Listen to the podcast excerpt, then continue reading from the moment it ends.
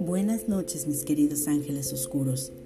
Comenzaremos este vuelo con alas negras a través de 10 episodios de un cuento vampírico de mi autoría.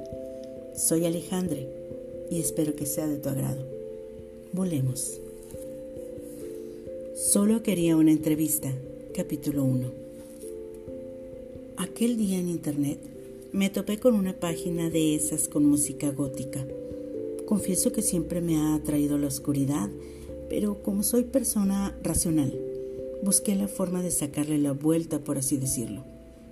En ese momento estuve tentada a darle clic en cerrar o volver a la página anterior, pero no lo hice. Por el contrario, di hasta abajo para escuchar esa música que tanto llamaba mi atención. Entonces encontré una canción que hablaba sobre cómo caes a la oscuridad y la forma en que pides se te saque de ahí. Los diversos tonos fúnebres y la interesante letra hicieron nacer en mí una especie de obsesión. Obsesión por conocer más de ese grupo llamado Infausto Yevat. Y a raíz de que inicié una persecución cibernética y después corpórea, mi vida no volvió a ser igual. Me adentré entonces sin querer directamente en el inframundo. Ah, qué tiempos si tan solo hubiera dado clic en cerrar. Pero no lo hice. ¿Qué quién soy? Qué grosería de mi parte. Me presento. Soy André y soy vampira. Pero vayamos entonces desde el principio, cuando era una simple mortal con la firme voluntad de convertirse en la mejor periodista del mundo. Y, por qué no, ganar un Pulitzer. Ser reconocida por la calle y mejorar el mundo a través de mis historias, críticas a los gobiernos, descubriendo fraudes en grandes empresas y hasta señalar a inescrupulosos dueños de corporaciones que se aprovechan de personas necesitadas para convertirlos incluso en sus esclavos. Llevaba más de seis meses buscando un lugar dentro de algún medio de comunicación. Era increíble que con el currículum que presentaba nadie me hubiera contratado eso me estaba sumiendo en una especie de depresión, lo que cambió abruptamente luego de salir de un bar, justo en una calle casi oscura. Un enorme letrero llamó mi atención. Al observar un poco más de cerca, pude leerlo con claridad y decía, revista más allá de lo real. Pensé, ¿qué diablo significa eso? Pude ver a través del cristal de las ventanas que la actividad ahí dentro era muy movida, como cualquier redacción de día. El título por sí solo era algo fuera de lo normal, y eso me gustó. Decidí entrar. Me encontré con ese tipo de personas desaliñadas, con tintes de obsesivos.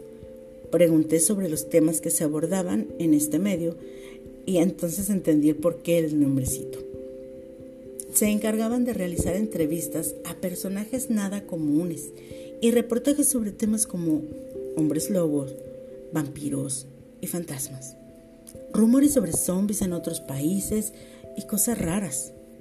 Estuve a punto de dar las gracias por la información y salir corriendo de ahí. No era lo que buscaba. Yo iba tras un Pulitzer. Y eso era obvio que no me lo daría. Cuando me dirigí hacia la puerta de aquel edificio, salió de una oficina un tipo de traje. Hasta el momento él era el mejor vestido del lugar.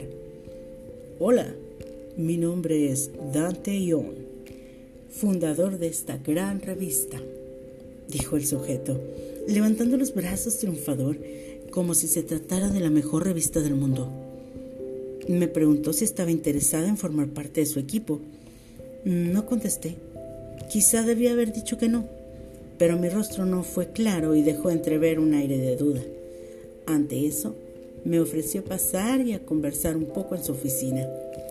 El sujeto tenía un porte distinto al que podría haber imaginado si hablaba del dueño de una revista de ese estilo.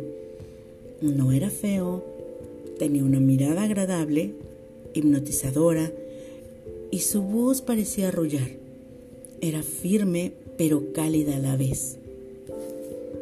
Conforme avanzaba su plática, se abrieron horizontes que ni en sueños hubiera imaginado.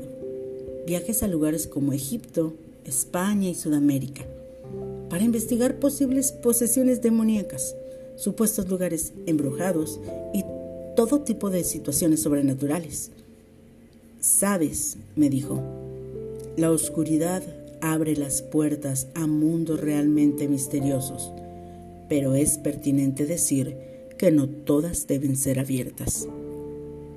Realmente no entendía a qué se refería, pero a pesar de sus extraños gustos y a lo ridículo de los objetivos, esos viajes eran por demás atractivos.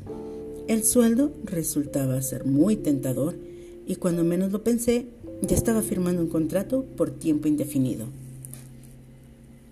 Mi primera tarea resultó ser un análisis de la música gótica. Al parecer, había toda una cultura subterránea en la que estaban inmiscuidos temas escabrosos como vampirismo. Todo esto al parecer podía tener una respuesta para las muertes cada vez más frecuentes de jóvenes y negación de las autoridades sobre dichos asesinatos, los cuales solo marcaban como accidentes. Muy extraño. La tarea al principio pareció sencilla. Sondeo en las páginas de Internet para dar un aproximado número de su existencia en este tema y fue ahí donde encontré lo que ya había descrito al inicio de este relato, las letras del grupo Infausto Yevat. En ellas se hablaba precisamente sobre la muerte, asesinatos, ritos y conjuros, y ahí comenzó todo.